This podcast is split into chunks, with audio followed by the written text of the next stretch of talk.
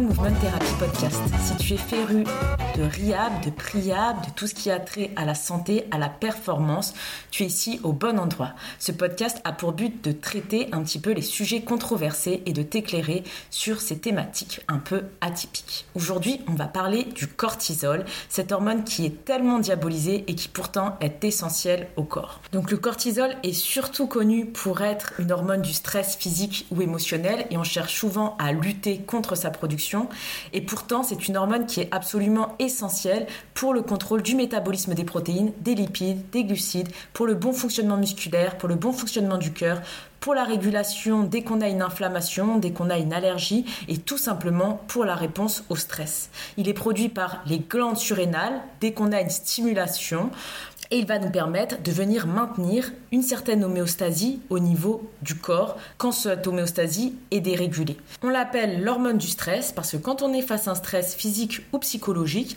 notre cerveau, nos muscles, nos tissus ont besoin d'avoir un apport de glucose nécessaire pour avoir l'énergie pour pouvoir se contracter correctement et fonctionner correctement. Donc quand on a besoin de réagir avec une réponse de fight, d'accord, de combat ou de flight pour s'échapper face à un danger, le cortisol, une des fonctions principales, ça va être de stimuler cette production de glucose par le foie et donc d'augmenter le niveau de glucose sanguin afin de maintenir un apport énergétique suffisant au niveau des tissus. Cette hormone est tellement importante que quasiment toutes les cellules de notre corps ont des récepteurs pour le cortisol. Donc sur nos cellules, on a des petits récepteurs qui vont permettre au cortisol de venir agir sur la cellule et quasiment toutes les cellules du corps ont des récepteurs pour le cortisol, ce qui nous montre l'importance du cortisol pour le fonctionnement de l'être humain. Le cortisol a aussi une fonction très importante pour l'entraînement, et peut-être que cela va intéresser euh, plusieurs parmi vous, c'est que quand on s'entraîne, on a une réponse inflammatoire qui est normale et qui est nécessaire pour les adaptations. Mais quand cette inflammation devient excessive, elle peut engendrer toute une série de problématiques. Le cortisol, lui, il a une fonction de modulation au niveau de cette réponse inflammatoire en venant moduler les cytokines qui sont une hormone, euh, une molécule, pardon, pro-inflammatoire. C'est notamment la raison pour laquelle, si on fait euh, un exercice de très faible intensité, on a une production de cortisol assez faible, alors que si on fait un exercice de haute intensité comme du HIIT, la production de cortisol va être très très très très importante. Et si on s'entraîne très très très longtemps, on va aussi avoir une augmentation du cortisol. C'est pour ça qu'il y a des études qui disent que pour les personnes qui ont tendance à produire trop de cortisol, ça peut être intéressant et même essentiel d'avoir des séances d'entraînement qui vont durer moins d'une heure, idéalement 45 minutes, parce que dès qu'on va faire une heure et demie, deux heures d'entraînement, on a une augmentation significative de la production de cortisol, mais ça semble normal dans le sens où on a un stress qui est prolongé, qui est chronique, et donc qui forcément va augmenter euh, la production de cortisol pour réguler le processus énergétique. Il faut faire très attention parce qu'en général, les études disent oui, l'entraînement augmente le cortisol, mais en réalité, quand on a une augmentation du cortisol pendant l'entraînement, on a une diminution de cette production de cortisol le soir qui va être bénéfique pour euh, la récupération. Et aussi, il faut faire très attention aux personnes qui disent attention, euh, quand on est en surentraînement, on a vraiment une production de cortisol excessive parce que les études ont montré que la quantité de cortisol qui est produite chez les personnes qui sont surentraînées est largement, largement, largement euh, inférieure à celle des personnes qui ont des maladies type la maladie de Cushing ou aux personnes qui sont face à un stress psychologique important. Donc le fait que l'entraînement euh, explose les taux de cortisol, il faut un petit peu le moduler. Ça va dépendre par rapport à quoi et c'est relatif euh, à ce avec quoi on le compare. La production de cortisol, elle va aussi varier au niveau de la journée. Donc on va voir en général au réveil un taux de cortisol, une production de cortisol élevée. C'est ce qui va nous permettre de nous réveiller. Donc dès qu'on a la lumière du soleil, apparaît, on a une production de cortisol quand notre rythme est bien régulé, quand notre, rythme circadien est bien régulé, on a une augmentation de la production de cortisol qui va nous aider à nous lever, à nous mettre en action. Ça, c'est tout à fait normal. Et normalement, le soir, donc on a une courbe euh, décroissante de cette production de cortisol parce que le soir, on est censé produire de moins en moins de cortisol de manière à favoriser l'endormissement parce qu'on veut rentrer dans une phase de récupération. Le problème, c'est que on peut déréguler son rythme circadien et on peut avoir une production de cortisol qui va varier avec des hauts et des bas dans la journée. Donc on parle souvent de personnes qui produisent trop de cortisol, on parle souvent de personnes qui produisent pas assez de cortisol, mais on parle rarement du troisième type, ces personnes qui ont une production fluctuante au niveau de la journée, avec par exemple un cortisol qui va être trop bas le matin et qui vont avoir énormément de mal à se lever parce qu'il ne va pas y avoir cette hormone qui va aider à la stimulation et qui par contre euh, vont avoir un taux de cortisol très haut le soir alors que le taux de cortisol à ce moment-là devrait être au plus bas pour permettre l'endormissement. Donc il y a des personnes, il y a un troisième type de profil qui n'ont ni un cortisol trop ou trop bas, mais qui ont un cortisol qui ne fait que switcher entre haut et bas tout au long de la journée et qui souvent euh, n'est pas haut au bon moment et n'est pas bas au bon moment. Et on a en fait des glandes surrénales qui n'arrivent pas à suivre le rythme et qui au bout d'un moment vont avoir une production de cortisol qui va complètement cracher parce qu'elles sont euh, surstimulées en permanence. Et on se retrouve avec des individus qui ont du coup à la fois des symptomatiques de cortisol haut et à la fois des symptomatiques de cortisol bas. Et ça peut être un petit peu euh, perturbant parce qu'on se dit, bah, c'est bizarre, il y a des choses qui rentrent dans, la, dans les symptomatiques d'un cortisol trop haut, mais en même temps, euh, il y a d'autres facteurs qui rentrent dans, une, dans des symptomatiques de cortisol trop bas. Et du coup, on se demande où en est la personne. Et si on fait une prise de sang euh, ou un test de cortisol salivaire, on se retrouve avec un cortisol qui peut-être va être bas le matin et on va se dire, ah, bah, la personne, elle a juste un taux de cortisol trop bas. Mais en réalité, si on avait refait ce test le soir, on aurait peut-être eu un taux de cortisol complètement explosé, euh, très très très important parce que euh, on n'aurait pas vu les fluctuations de ce cortisol tout, autant, tout au long de la journée. Donc il faut savoir euh, ce qui va moduler un petit peu cette production de cortisol, c'est le stress et c'est surtout la réponse au stress. Donc le stress, il est ni bon ni mauvais, mais ça va dépendre de comment on va le gérer. Et cette réponse au stress, elle est médiée par des glucocorticoïdes dont le cortisol fait partie. Cette réponse-là, elle va dépendre de plein de choses, de la génétique, du statut de la thyroïde, de son environnement, de notre résilience, de notre flexibilité métabolique, etc. Ce qu'il faut savoir et ce qu'il faut retenir, c'est que quand on est euh, sujet au stress, on a une déplétion des hormones et des neurotransmetteurs. Toutes sans distinction. Œstrogène, testostérone, sérotonine, norépinéphrine, dopamine. On a une production euh, augmentée d'adrénaline et de cortisol et ça, ça vient affecter le mécanisme et le fonctionnement des ovaires et de la thyroïde. Donc, si on a un excès de cortisol, on a un crash de la testo et de toutes les autres hormones que je viens de mentionner, œstrogène, norépinéphrine, sérotonine, dopamine, etc. À savoir que les neurotransmetteurs sont aussi appelés des neurohormones. Donc, quand je parle d'hormones, je parle d'hormones au sens large. Euh, je vais parler de, des hormones comme la testostérone, les œstrogènes que tout le monde connaît, mais aussi des neurohormones, donc tout ce qui est au niveau du cerveau, donc dopamine, sérotonine, norépinéphrine, etc. Pour vous donner une idée, les femmes, à peu près dans la vingtaine, elles ont une production de cortisol d'environ 15 à 25 mg par jour. Les hommes, cette production est un petit peu plus élevée. Elle varie normalement entre 25 et 35 mg par jour. Avec l'âge, les études montrent que la production de cortisol augmente. On a une production qui est multipliée par 20% à 50 ans. Il y a deux théories par rapport à ça. Soit c'est que la vie devient très stressante crée une baisse de la qualité du sommeil qui va causer du cortisol, ou alors on a une interprétation inverse euh, et qui disent qu'en général les gens sont plutôt euh, apaisés en vieillissant et atteignent une certaine, euh, un certain calme dans leur vie par rapport à la, à la, trentaine qui est considérée comme une période un peu stressante. Et ils considèrent que globalement l'âge tout simplement entraîne une hausse du cortisol ou que les cellules euh, deviennent résistantes au cortisol et du coup on l'absorbe pas aussi bien et du coup on se retrouve avec plus de cortisol dans le sang, moins dans les cellules et donc on se retrouve avec des sensations à la fois de fatigue, sensation symptomatique d'un cortisol bas, mais agité, euh, sensation de, de cortisol élevé. La question qui se pose, c'est de savoir qu'est-ce qui va déréguler ce cycle du cortisol. Donc, la première chose, bien évidemment, c'est notre hygiène de vie.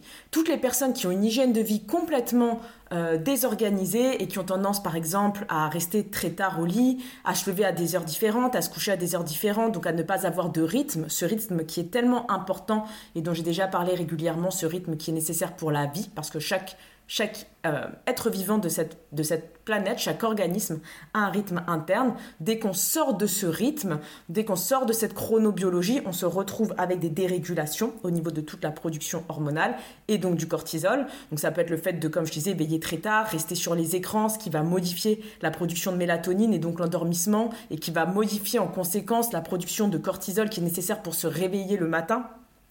Donc ça, c'est la première chose, ça va être toute l'hygiène de vie, le fait de s'entraîner très tard, par exemple, euh, ce qui va augmenter, on devrait rentrer dans une phase d'endormissement le soir, dans un état parasympathique, mais si on va s'entraîner très très fort, très très dur, on va faire par exemple euh, une séance de force, et donc on va activer son système nerveux sympathique, on va avoir euh, une modulation dans la libération des hormones qui sont nécessaires pour l'endormissement, et donc, idem, on a un équilibre très fin entre ce cortisol et tout ce qui va permettre de s'endormir le soir.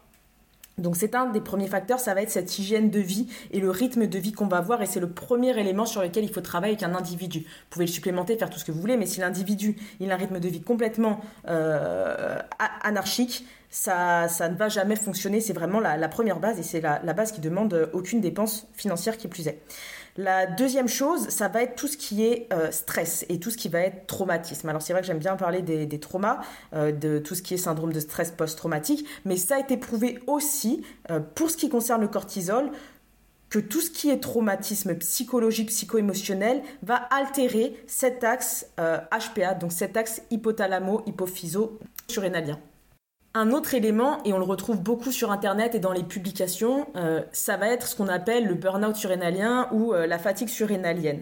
Et il y a encore euh, beaucoup de thérapeutes qui en parlent, et pourtant c'est décrié comme étant un mythe. Et si vous faites des recherches sur une vraie base de recherche scientifique comme PubMed par exemple, mais il y en a plein d'autres, il y a très peu de publications scientifiques qui vont parler de ça. En revanche, vous allez trouver beaucoup de publications scientifiques qui vont mentionner une dérégulation de cet axe HPA, cet axe hypothalamo-hypophyso-surrénalien. C'est un grand mot pour juste dire l'axe qui relie le cerveau globalement et vos glandes surrénales. Ce qui se passe et pourquoi on parle de mythe, c'est parce que ce n'est pas tant les glandes surrénales qui cessent de fonctionner correctement ou qui sont trop fatiguées, qui n'arrivent plus à travailler. Chez ces personnes-là, qu'on qualifie comme sujette euh, de ce burn-out surrénalien, mais c'est une adaptation beaucoup plus complexe du corps au stress, avec non pas euh, des surrénales qui arrêtent de fonctionner comme c'est le cas dans certaines maladies très graves, comme la maladie d'Addison, où vraiment on a des individus qui ont un vrai crash des surrénales et qui ont du coup un taux de production de cortisol qui est hyper faible, mais ces taux-là n'ont absolument rien à voir euh, avec les personnes qui disent avoir euh, une fatigue surrénalienne. On parle vraiment de, de grosses différences dans ces taux-là. Chez les personnes qui sont sujettes à cette adaptation au stress et qu'on qualifie d'avoir une fatigue surrénalienne, en réel, on a une adaptation du corps à ce stress qui inclut non pas juste les surrénales, mais aussi tout le système nerveux central et les tissus de manière bien spécifique, de manière localisée. Donc c'est très important de, comprendre ça. Et en général, ce qui se passe, c'est qu'on a tout simplement une baisse des récepteurs euh, une baisse de la sensibilité des récepteurs au cortisol, donc ce qu'on peut appeler une résistance au cortisol, un petit peu comme chez les personnes qui sont diabétiques avec l'insuline, où on va avoir euh, une disponibilité au niveau des tissus moins élevée du cortisol, parce qu'on a des petites protéines qui vont s'attacher euh, au cortisol et qui vont permettre de le transporter dans le corps et qui vont être surproduite, d'accord, pour mieux transporter le cortisol et pour mieux s'en débarrasser quand on est face au stress et qu'on a une surproduction, et qui du coup vont être excessif, ce cortisol-là, il va être excessivement transformé en cortisone. Et la cortisone, en fait, c'est juste une forme moins active du cortisol. Donc, quand il y a beaucoup de stress, ce qui se passe, c'est qu'il n'y a pas juste les surrénales qui n'arrivent plus à, fonctionner parce qu'elles sont fatiguées, elles sont épuisées. Il y a toute une adaptation du corps au stress qui va chercher à, évacuer euh, ce cortisol ou à y être moins euh, sensible, moins, moins, euh, moins réceptif soit en essayant de le transformer en quelque chose de moins actif, donc dans cette cortisone, qui est juste une forme moins active du, cortisol, et donc de pouvoir euh, euh, d'avoir moins d'effets moins d'effet du, du, cortisol sur le corps, soit d'augmenter sa résistance au cortisol en diminuant la sensibilité de ses récepteurs, et donc, on a euh, tout un cycle d'adaptation qui vont permettre d'avoir un métabolisme qui est flexible et qui va pouvoir s'adapter à ce stress. Donc, c'est un petit peu une grosse simplification et du coup une erreur de parler de fatigue juste des surrénales ou de burn-out des surrénales parce que c'est pas que les surrénales elles arrêtent de fonctionner, c'est juste qu'il y a tout un ensemble de processus d'adaptation qui fait qu'on retrouve avec euh, des, des, niveaux de cortisol qui sont plus bas que la norme, mais on se retrouve jamais avec des niveaux aussi bas que chez les personnes qui ont vraiment euh, un dysfonctionnement des surrénales, comme dans la maladie d'Addison où je disais on a vraiment des taux qui sont très très très faibles. Et alors il y a un élément qui vient souvent contribuer à euh, cette erreur de diagnostic où on va, on va estimer le cortisol comme étant trop, trop faible dans sa production.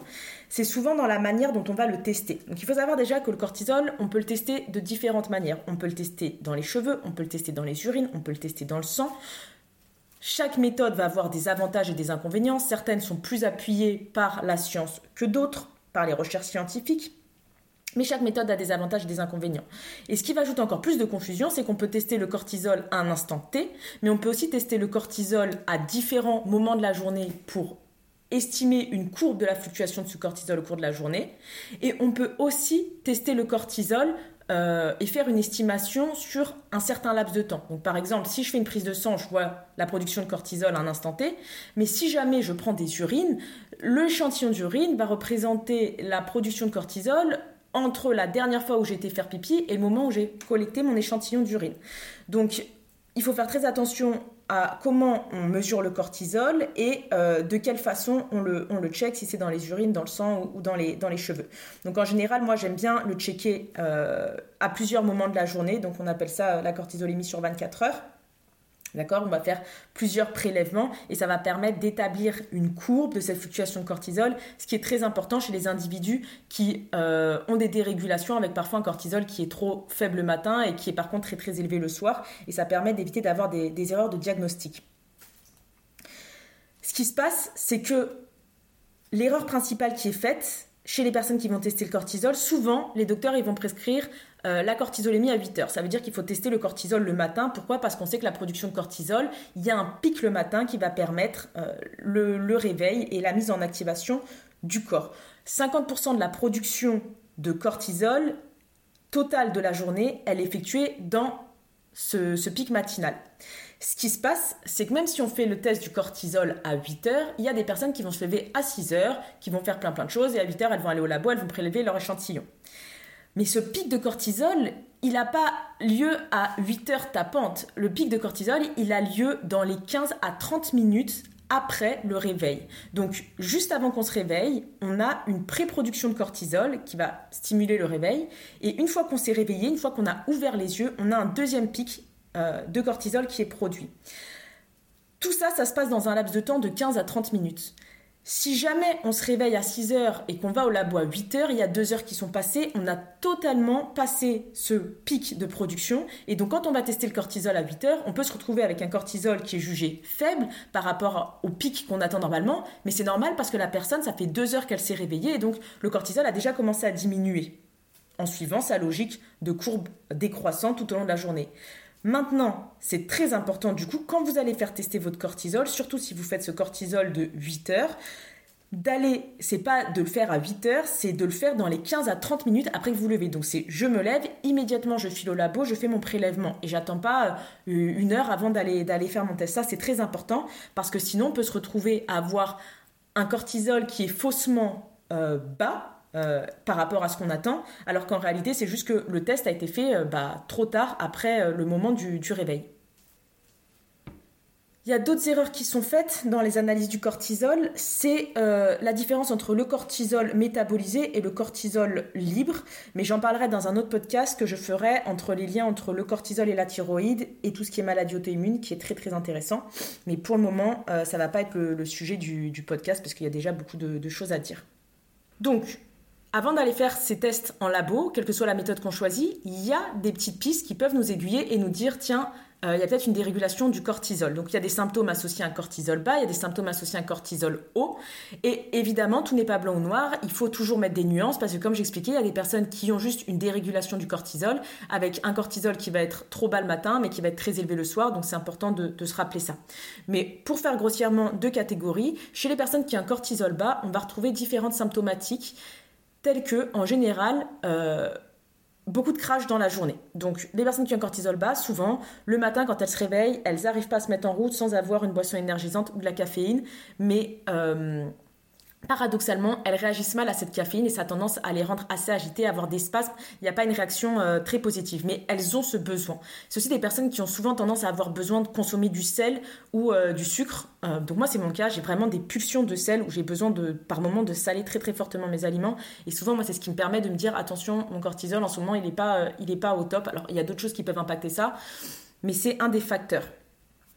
Les personnes qui ont un cortisol bas aussi, c'est des personnes qui ont souvent tendance à avoir du mal à tenir la journée avec juste deux ou trois repas et elles ont souvent tendance à aimer fragmenter beaucoup leur, euh, euh, prise calorique dans la journée en plein de petits repas ce qui leur permet de mieux gérer leur, euh, leur, leur, variation énergétique dans la journée.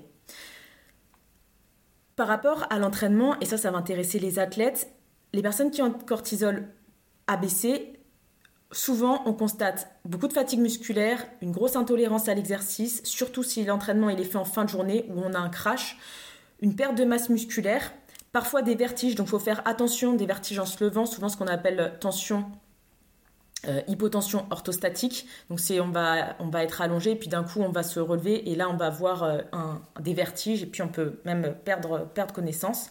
Donc ça, faut faire très attention dans, l'entraînement. Moi, ça m'arrivait parfois au, au, CrossFit quand j'étais quand j'étais plus jeune. Baisse de la motivation, donc si tout à coup votre athlète il a plus du tout envie de s'entraîner euh, ou il est hyper anxieux par rapport à son entraînement, ça aussi c'est des facteurs. Difficulté à s'endormir, le soir il reste hyper actif parce que le matin le cortisol est trop bas, mais parfois le cortisol est trop haut le soir. Donc on a, surtout chez les personnes qui ont la dérégulation euh, circadienne, on peut avoir euh, du mal à s'endormir le soir. Et aussi tendance à être tout le temps malade parce que le système immunitaire est craché. Enfin, un dernier symptôme que j'ai pas mentionné et qui est intéressant, c'est un besoin d'urination qui est fréquent euh, dans les cas où la production de cortisol est faible. En général, cette production de cortisol faible, sauf dans les cas de, de maladies un peu particulières, souvent c'est lié à c'est une résultante d'un premier épisode de production de cortisol élevé. Et donc, c'est assez intéressant, c'est que les personnes qui ont tendance à produire trop de cortisol ont pas mal de symptômes similaires aux personnes qui ont une insuffisance de production de cortisol. Et ça fait assez sens dans le sens où, en général, euh, l'un arrive avant l'autre et l'autre est un peu une, résultante. Donc les symptomatiques qui vont être similaires chez les personnes qui ont un excès ou une insuffisance de production de cortisol, ça va être euh, des crashs en plein milieu du training, donc une intolérance à l'exercice par exemple ça va être euh, une incapacité à se concentrer, une confusion au niveau mental, au niveau cognitif, des pertes de mémoire. Ça, c'est des symptômes qui sont assez similaires. En revanche, on a des symptômes aussi qui sont vraiment typiques de l'excès de cortisol. En général, moi, mon symptôme prioritaire et le celui principal, c'est les réveils en plein milieu de la nuit. Donc, quand vous vous réveillez à 2-3 heures du matin et vous êtes hyper sharp, vous êtes prêt à aller vous entraîner, à travailler, vous êtes, euh, hyper éveillé, hyper lucide, en général, c'est un excès de cortisol qui, normalement, devrait se produire au réveil et qui, là, est, euh, se produit en plein milieu de la nuit alors que, que le cortisol devrait être au plus, au plus bas. Donc, ça, c'est mon, vraiment mon gros marqueur. Il y a un deuxième marqueur que j'ai, c'est qu'en général, la personne est hyper stressée, elle est hyper anxieuse, et en tant qu'athlète, elle a une récupération et une guérison des tissus qui est hyper, hyper lente, et souvent, elle a tendance à développer des douleurs chroniques. Au niveau de la prise de masse grasse, on retrouve une favorisation d'une prise de masse grasse abdominale vraiment sur ce bas du ventre et c'est assez typique chez les personnes qui sont hyper stressées, hyper anxieuses d'avoir un excès de graisse abdominale euh, sur cette région-là. Si on vient faire une prise de sang, on peut retrouver un glucose sanguin qui est élevé, c'est normal puisque le cortisol a cette fonction-là. Et on peut aussi retrouver des personnes qui ont tendance à faire beaucoup de rétention d'eau, donc à être un petit peu, euh, euh, flotteuse globalement. Ça, c'est mes, symptômes euh, majeurs. Et aussi une pression artérielle qui va être élevée. Donc chez les personnes qui ont un cortisol bas, souvent on a une pression artérielle qui est plutôt euh, abaissée, et je parlais même d'hypotension orthostatique. Chez les personnes qui ont un cortisol très élevé, souvent on a une pression artérielle qui est élevée et on a tendance à faire de l'hypertension. Donc ça c'est vraiment mes marqueurs, euh, mes marqueurs principaux et quand je vois ça, tout de suite je me dis ok, on va aller faire une prise de sang et on va aller regarder. Et en général j'aime bien faire, comme je disais, sur euh, plusieurs euh, prélèvements pour voir les fluctuations au cours de la journée parce que si je teste juste le matin, bah, je vois pas ce qui se passe le soir et peut-être que la personne le soir elle a une grosse grosse production de cortisol, notamment si elle se réveille en pleine nuit, c'est que le cortisol est très haut euh, la nuit et pourtant elle peut présenter tous les symptômes d'une personne qui a du, cortisol faible dans le, reste de la journée et notamment le matin. C'est très important d'aller faire checker parce que quand on a un cortisol haut, le corps il va brûler tous les nutriments pour produire euh, ce cortisol et donc on peut avoir une déplétion aussi de tous les nutriments et de tous les neurotransmetteurs, la vitamine B, la glutamine, le magnésium, les acides aminés, notamment la qui va avoir un gros impact sur euh, la dopamine et donc on peut avoir un état de crash émotionnel total. Et donc c'est absolument important d'aller faire checker son cortisol, mais aussi d'aller faire un panel euh, de tous les nutriments pour vérifier qu'à côté on n'a pas eu une déplétion de ces nutriments et qu'il ne faut pas les supplémenter euh, en, parallèle pour équilibrer euh, un certain équilibre, une certaine homéostasie au niveau du corps. Et je parle de faire un bilan des nutriments, mais je devrais surtout parler d'aller faire un bilan au niveau de tout ce qui est hormonal chez les hormones sexuelles. Parce que quand on a une production de cortisol trop élevée, on va utiliser de la progestérone pour euh, le produire et ça va amener souvent un déséquilibre entre l'axe œstrogène-progestérone. Chez les femmes, c'est catastrophique parce qu'on se retrouve avec des femmes qui ont un profil dominant en œstrogène, ce qui peut amener à toutes les douleurs de syndrome prémenstruel et à un gros déséquilibre au niveau de l'ovulation. Donc c'est très important d'aller faire checker aussi le profil hormonal des femmes, mais aussi des hommes, parce qu'on a un affect du cortisol sur la testostérone. Et un excès de cortisol peut amener la testostérone à être complètement crachée. Donc ça ne concerne pas que les femmes, il y a aussi les hommes qui sont concernés et donc c'est très important d'aller faire checker. Et la testostérone, je simplifie un petit peu, mais ne concerne pas que les hommes, ça concerne aussi les femmes. Pareil, les oestrogènes sont importantes aussi pour les hommes. Donc allez faire checker votre panel de nutriments, votre panel au niveau hormonal et votre panel au niveau de la thyroïde parce qu'il y a aussi un gros effet du cortisol sur la thyroïde. Mais comme je disais, ça sera pour un, pour un autre épisode parce que ça va sinon faire un épisode extrêmement long. Il y a un dernier cas de personnes où j'aime bien les faire checker le cortisol, c'est toutes les personnes qui ont des troubles de la digestion, parce que quand on a un excès de cortisol, on a une diminution de la production d'acide au niveau gastrique, et donc on a une difficulté à venir digérer. Et ça, c'est très important pour les athlètes, et notamment les athlètes qui veulent faire de la prise de masse, parce qu'on a besoin d'avoir euh, une bonne assimilation de nos macronutriments et aussi de nos micronutriments. Et si jamais la production d'acide gastrique est affaiblie, on va avoir une digestion qui va être ralentie, qui va être compliquée, et, euh, et du coup, on peut avoir un, une absence de résultats alors qu'à côté, en parallèle, on, fait tout bien et, tout est calibré au niveau de la nutrition et pourtant il n'y a pas, pas d'amélioration. Donc dès qu'il y a des troubles digestifs ou qu'il y a une difficulté à prendre de la masse musculaire ou des choses comme ça, tout de suite allez regarder est-ce que le cortisol il est ok ou pas? Parce que s'il est trop haut, on va avoir un impact au niveau de cette digestion et la digestion c'est notre première base pour pouvoir assimiler nos nutriments, récupérer au niveau des tissus, guérir mais aussi au niveau euh, de la reconstruction musculaire pour la performance. Donc pour conclure le podcast, on va maintenant un petit peu aborder qu'est-ce qu'on peut mettre en place pour maintenir des surrénales en santé et maintenir un niveau de cortisol équilibré. Ce qu'il faut bien comprendre, c'est que c'est pas tant le stress qui est important, c'est la manière dont on va réagir à ce stress. Et c'est très important de créer une certaine tolérance. Donc les surrénales, pour bien fonctionner, elles ont besoin de routine, elles ont besoin d'ordre on va favoriser une bonne nutrition, un bon sommeil, une bonne routine d'entraînement. Globalement, ça, c'est vraiment notre triade pour avoir des glandes surrénales qui fonctionnent correctement.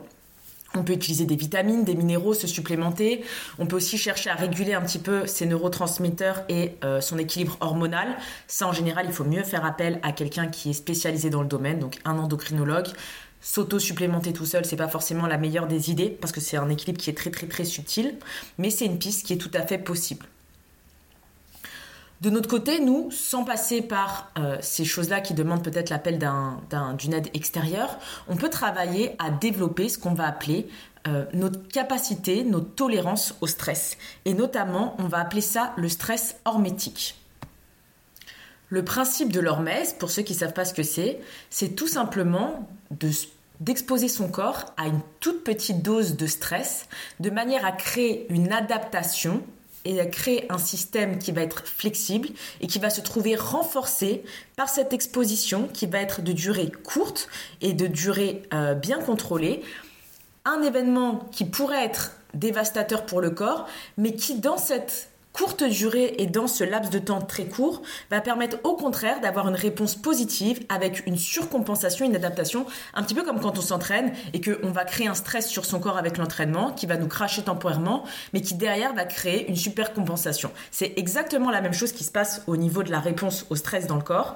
Si jamais on va, si jamais on crée une, euh, un stress qui est prolongé, qui est trop long, qui est chronique dans la durée, à ce moment-là, on risque d'avoir une désadaptation et on risque d'avoir un crash et on risque d'avoir énormément de symptômes associés à euh, tout ce qui va être stress chronique. Mais si jamais on vient contrôler cette durée et qu'on vient juste créer un petit trigger de manière courte, euh, temporaire, ponctuelle, à ce moment-là, on ne va pas basculer le corps dans une spirale négative, mais on va au contraire permettre au corps de surréagir par rapport à ce stress, à ce stress hormétique, donc qui est bien contrôlé, qui est court, et on va bénéficier de toutes les adaptations positives d'un stress au court terme. Donc le stress, c'est pour ça qu'il n'est pas mauvais. Le stress peut avoir un intérêt très important et euh, les études scientifiques montrent même que grâce à des expositions au stress, on peut avoir des adaptations positives sur la santé à partir du moment où il n'est pas chronique, où il n'est pas durable, où il n'est pas prolongé et qu'on vient le contrôler et que notre corps dispose des ressources nécessaires pour avoir une adaptation favorable, ce qui est très important. Si on démarre avec, peu importe, même si on met un stress euh, de courte exposition, si on démarre en n'ayant aucune ressource dans, euh, globalement, on pourrait appeler ça notre petite bouteille d'énergie, si on n'a aucune ressource, ça va être très difficile d'avoir une adaptation positive. C'est comme si vous allez, vous avez, vous avez basculé dans un surentraînement depuis des mois et des mois, et vous avez beau diminuer euh, le volume et l'intensité de votre entraînement, vous n'arrivez pas à récupérer parce que vous avez juste aucune ressource, vous êtes complètement craché. Peut-être que dans votre vie il y a tout qui va mal, et du coup, bah, c'est difficile de même euh, s'adapter à un stress petit. Donc, c'est important d'avoir déjà un niveau de ressources suffisant. Et une fois qu'on a ce niveau de ressources suffisant, de bien doser le stress qu'on va mettre. Mais c'est vraiment exactement comme l'entraînement, il y a besoin d'avoir une certaine intelligence par rapport à ce qu'on va mettre en place. Donc ce stress hormétique qu'on va volontairement imposé à son corps, il a une spécificité bien particulière, c'est qu'il est caractérisé par le fait qu'on va vite revenir à un niveau d'homéostasie. L'homéostasie, c'est l'équilibre dans le corps, le corps le recherche toujours, on a un niveau de température précis, on a un niveau de tension artérielle, on a un rythme au niveau du cœur, on a une homéostasie, on a cet équilibre et ça régit toute la vie en général au sens global, pas juste les êtres humains. Donc ce stress hormétique, il il est caractérisé par le fait qu'on va vite revenir à un état d'homéostasie dans le corps le but étant de choquer biologiquement le corps pour avoir une adaptation rapide à cet événement stressant et pour conditionner le corps à avoir une réponse au stress efficace de manière à augmenter sa résilience. Donc le timing, il est très très très important parce que si jamais ce timing il est prolongé, on se retrouve avec non pas euh, une habituation au stress et une augmentation de cette résilience, mais on se retrouve avec une sensibilisation aux événements stressants et on se retrouve avec un individu qui se retrouve hypersensible et qui va surréagir à tous les stress et du coup c'est exactement ce qu'on cherche à éviter. Et ça ça a été prouvé chez les souris, c'est assez intéressant, il y a une étude qui a été faite où ils exposaient les souris à 5 minutes de un stress euh, assez intense pendant 5 minutes quotidiennement et ils ont eu euh, une inversion du pattern de dépression chez les souris alors que quand ce stress il était prolongé sur 15 minutes, donc sur une durée beaucoup plus longue, ils ont eu euh, une réponse négative au niveau de la physiologie des souris. Et c'est euh, c'est une étude sur les animaux, donc il faut le remettre en contexte, mais on peut se demander si chez les êtres humains, finalement, c'est pas exactement la même chose, et donc si ce timing-là, il n'est pas très important. Et il y a des études qui montrent d'ailleurs que quand on vient euh, exposer des êtres humains à un stress hormétique, on peut avoir même euh, un ralentissement du processus de vieillissement des êtres humains. Donc il y a pas mal d'études en cours, c'est un domaine qui est en pleine exploration, donc euh, on aura certainement des études qui vont aussi contredire tout ça, mais il y a des pistes très intéressantes qui sont en train d'être explorées. Donc nous, en tant qu'être humain, qu'est-ce qu'on peut mettre en place? On peut partir sur exactement le même principe en venant s'exposer à un stress hormétique de manière volontaire. Donc il y en a qui vont demander comment est-ce qu'on peut faire ça? Il y a plusieurs méthodes et ça va dépendre de la modalité qu'on veut utiliser et on peut les coupler. On peut par exemple utiliser l'entraînement. L'entraînement, si par exemple on vient faire un effort très intense de courte durée, type sur un HIT, High Intensity Interval Training, les études montrent que la première réponse, c'est une augmentation du cortisol. Certes, si on ne regarde que sur une courte durée, on a une augmentation du cortisol. Mais si on regarde sur une longue durée les effets du HIT, on observe dans les études une suppression, une diminution de la réponse de libération du cortisol face à des événements stressants futurs. Quand je parle d'événements stressants, c'est pas forcément des événements de la vie quotidienne, mais ça peut être par exemple une session d'entraînement très intense qui va générer, qui va être perçue comme un stress par le corps et qui du coup va générer euh, une production de cortisol. Avec le HIT, on va avoir au départ une réponse du cortisol augmentée, mais par contre, sur la durée, on va avoir un phénomène d'habituation, d'adaptation qui va augmenter la résilience du corps face à cet événement intense stressant et on va avoir par la suite une diminution de cette production de cortisol quand on va être, réexposé à des événements euh, similaires. C'est un peu la même chose avec tout ce qui va être jeûne intermittent ou avec par exemple exposition aux températures extrêmes. Quand on vient s'exposer à une température extrême, que ce soit le chaud ou le froid, avec une douche froide, par exemple un sauna ou un bain glacé, on se retrouve avec une augmentation euh, de la production d'adrénaline, par exemple surtout face à l'exposition au froid, on a une augmentation de la production d'adrénaline, on a une réponse du système immunitaire, on a une réponse du système nerveux, d'accord? Parce que bah, il y a un choc pour l'organisme. C'est perçu comme un stress, mais on a par la suite, sur le long terme, une habituation, une adaptation et une diminution de ce cortisol.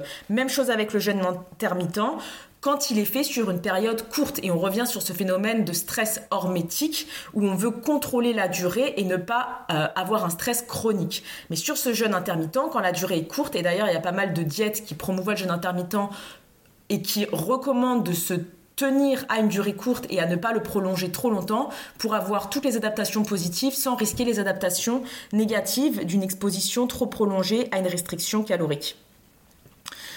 Euh, autre chose qu'on peut mettre en place, en place qui ne va pas être cette fois-ci dans le domaine de, euh, du stress hormétique. Quelque chose qui va être plus simple et qui va peut-être euh, moins, moins repousser les personnes qui sont un peu, un peu frileuses à, à stimuler la, résilience de leur corps, ça va être tout ce qui est supplémentation. Donc dans la supplémentation, il faut savoir que les glandes surrénales, elles ont besoin de certains minéraux et de certaines vitamines, et notamment, euh, on a plusieurs éléments qui sont très importants, comme la balance sodium-potassium. La balance sodium-potassium, elle est absolument cruciale au bon fonctionnement des surrénales, et notamment pour les personnes qui ont euh, une production de cortisol trop faible, augmenter la prise de sel le matin peut être intéressante parce qu'on a remarqué dans les études que quand on a un, apport de potassium qui est vraiment trop trop trop excessif par rapport au sodium, donc il y a un ratio, il y a un juste ratio à voir, mais quand vraiment ce ratio est trop déséquilibré en faveur du potassium, on se retrouve avec un, mauvais fonctionnement des, glandes surrénales. C'est un petit peu la même chose avec le zinc. Le zinc est absolument nécessaire à ce bon fonctionnement des surrénales, donc c'est important de faire contrôler les niveaux de zinc, de faire contrôler les niveaux de potassium, les niveaux de sodium. Même chose avec le magnésium, très très important pour l'axe hypothalamo-hypophyso-surrénalien.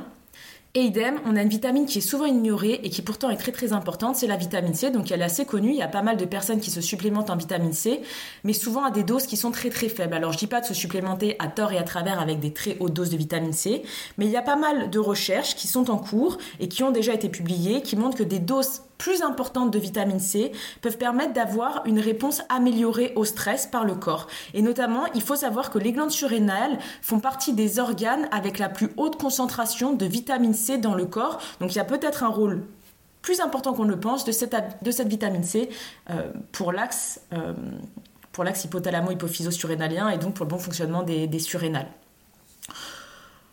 À part la nutrition, on peut aussi mettre en place des protocoles pour chercher à, moduler son stress. Donc, par exemple, des protocoles de respiration avec des très longues expirations. Donc, toujours penser à allonger l'expiration de manière à avoir euh, une activation du système parasympathique. C'est très important pour moduler son stress. Donc, pas juste penser à l'inspiration, mais penser vraiment à l'expiration, qui est souvent euh, négligée. Donc, je dis toujours expire avant d'inspirer. Donc l'expiration prépare l'inspiration, ça c'est très très important.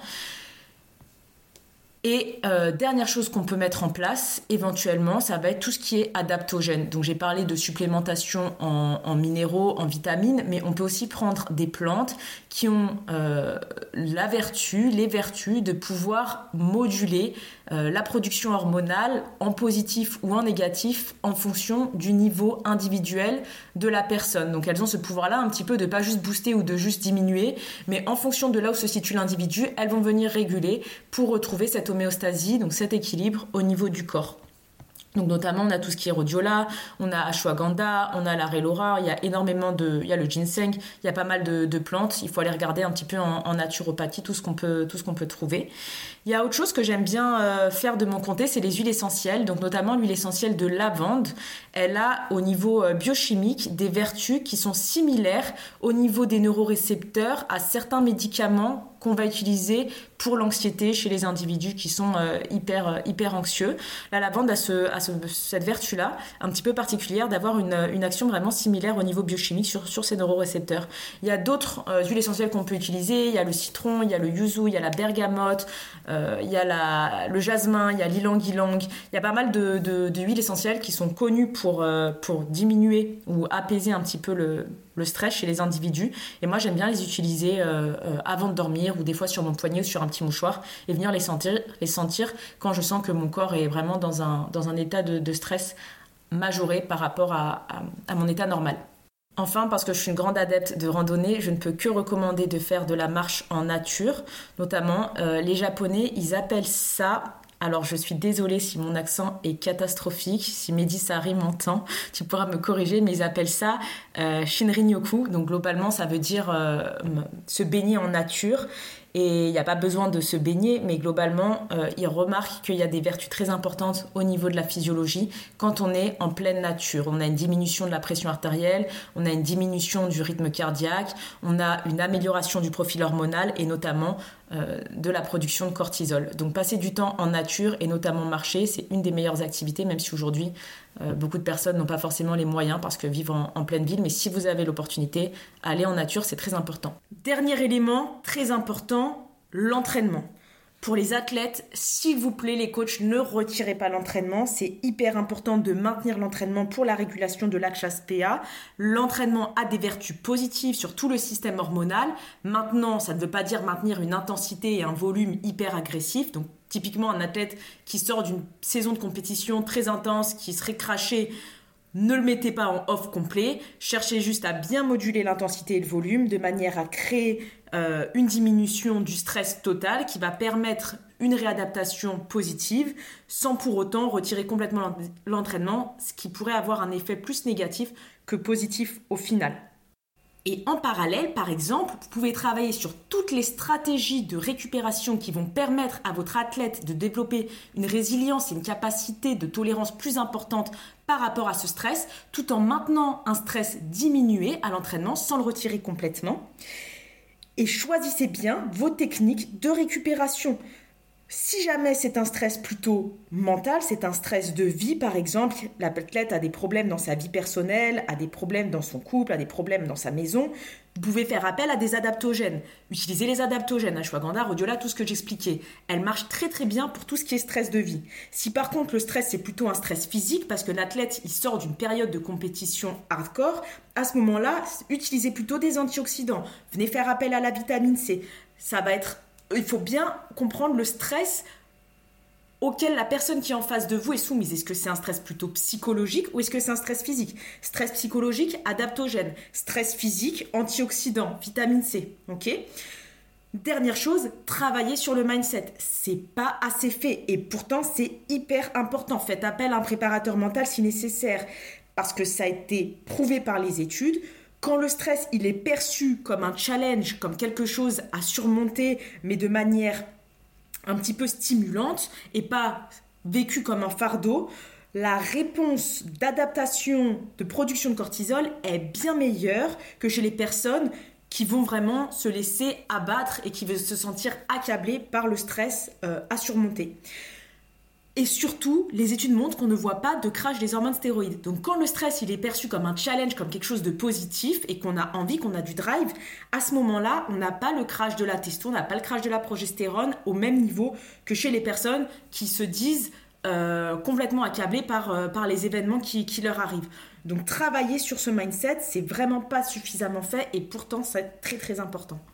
Donc ce qui est important de souligner pour conclure tout ça, c'est que c'est pas tant le stress qui est problématique, c'est la perception que l'on a du stress par rapport à sa nouveauté, par rapport à sa prédictibilité, par rapport à la menace que cet événement, que ce stress représente pour notre physiologie et pour notre psychologie, et par rapport à notre sentiment de contrôle ou de perte de contrôle par rapport à ce stress, par rapport à cet événement perturbateur.